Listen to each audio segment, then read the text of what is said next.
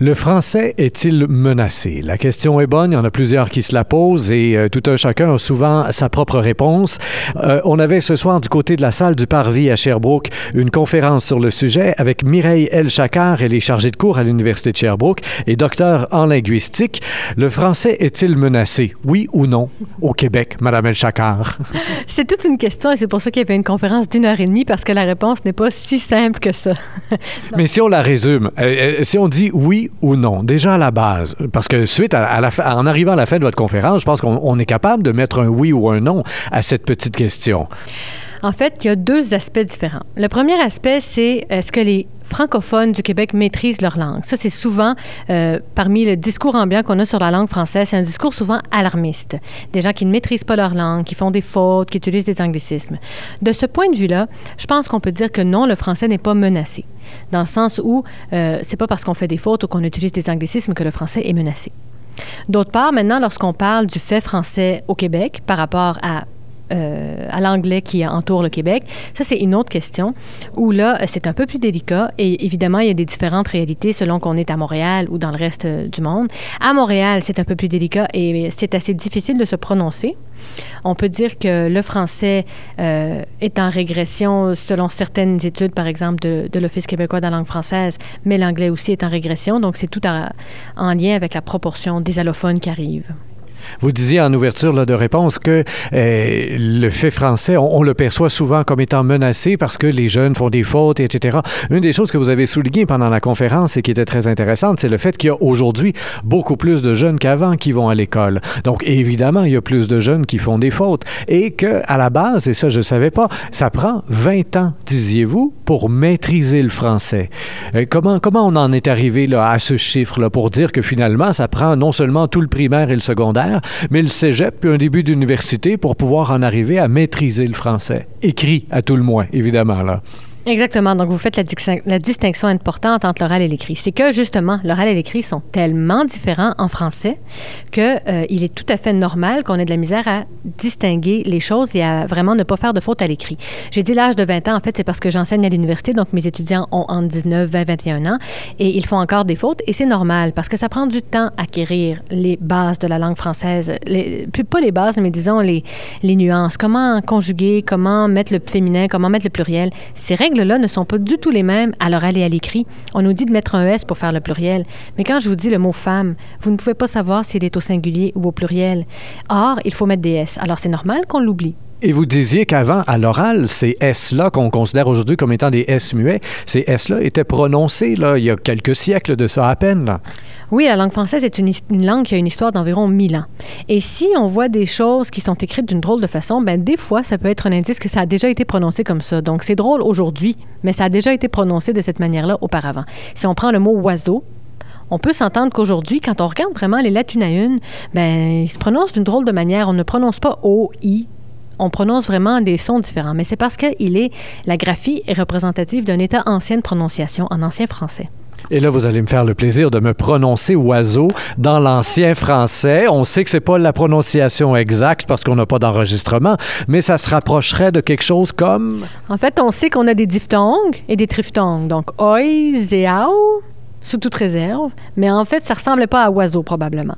Bon, hein? alors le, langage oral, lui, a évolué euh, énormément, alors que le langage écrit est resté complètement stagnant.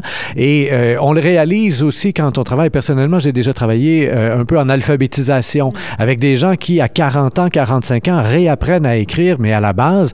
Et là, ils sont complètement, complètement mélangés. Vous avez parlé des, gens au, pluriel qui vont mettre des S à la fin des verbes au lieu de mettre ENT. Et puis après ça, ils essaient de le, ils de le lire, mais ils vont prononcer en, évidemment, parce qu'on leur, a dit que ENT à la fin de lentement, ça fait en, et à la fin d'un verbe, ben, ça fait plus. Euh, c'est d'une complexité. Il y a une réflexion présentement chez les linguistes euh, au Québec ou à travers la francophonie, là, vous allez pouvoir préciser, qui voudrait simplifier le français écrit.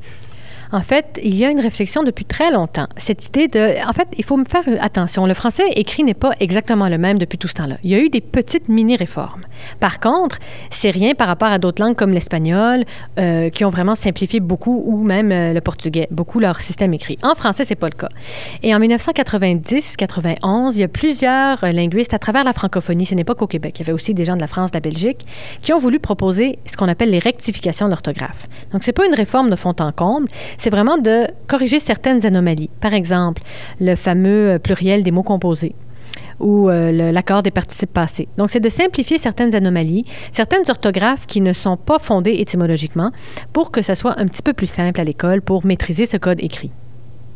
Vous êtes revenu régulièrement au cours de la conférence sur ce qu'on peut appeler l'insécurité linguistique. Une chose qu'on vit dans plusieurs langues à travers le monde, mais qui est particulièrement marquée dans le français et encore plus dans le français au Québec, étant donné l'histoire, justement, avec cette situation géographique, avec le fait qu'on a été euh, par la suite sous la botte anglaise, comme on disait dans le temps. Eh bien, euh, ça fait en sorte qu'on on a une relation qui est très frileuse. On accepte moins bien au Québec les anglicismes, mais on va y insérer dans notre langue des mots qui proviennent, par exemple, de l'espagnol. Euh, un commerce va se donner un nom espagnol, il n'y a personne qui crie euh, à la loi 101. Un commerce se donne un nom anglais, on est outré. Pourquoi cette relation-là? Est-ce que c'est partout dans la francophonie comme ça ou c'est l'état de fait du Québec à cause de la domination anglaise? Il y a plusieurs communautés qui ont commencé à sonner l'alarme par rapport aux anglicismes parce que, en ce moment, c'est la langue par excellence dans le monde. Donc, il y a des anglicismes dans beaucoup de langues du monde. Ce n'est pas qu'au Québec. Au Québec, c'est sûr qu'on a un ajout particulier en raison de notre histoire, de la domination politique dont vous parliez. Mais évidemment, le problème, c'est non seulement que c'est la domination politique, mais c'est que les anglicismes, ce sont des emprunts de masse. Oui, on a peut-être des emprunts à l'espagnol ou au russe, mais il n'y aura pas des centaines de mots alors que l'anglais, c'est des centaines de mots. Donc, le fait que ce soit une langue dominante et que ce soit des emprunts de masse, ça, sonne l'alarme beaucoup plus que pour d'autres langues.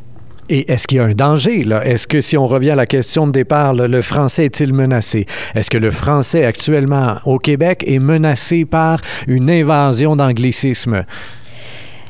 La réponse est plutôt non. Pour qu'une langue soit menacée, il faut qu'il y ait une conjoncture particulière avec plusieurs facteurs.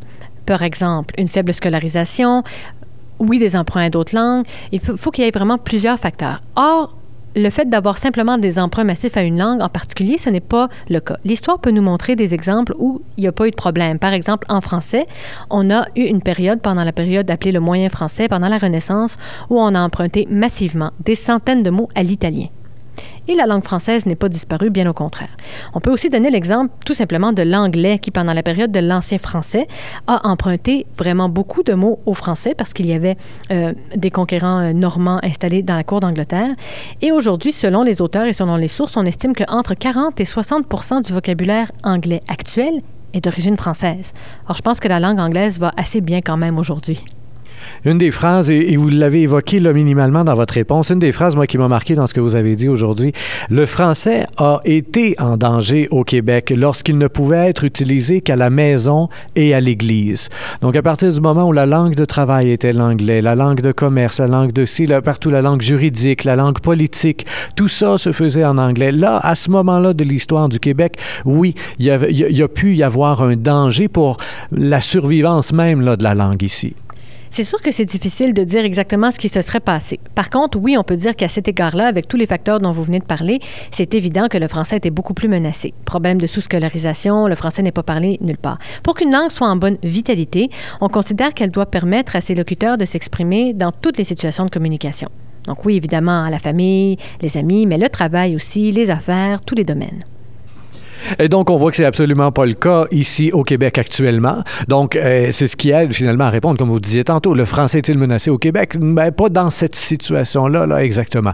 Maintenant, encore et toujours, les gens reviennent, et je repense à certaines chroniques de Martineau dans le Journal de Montréal, par exemple, qui va pourfendre les jeunes qui ne savent pas écrire. Et Foglia fait la même chose dans la presse, régulièrement, va pourfendre non seulement les jeunes qui ne savent pas écrire, mais les, les professeurs qui ne savent pas enseigner le français.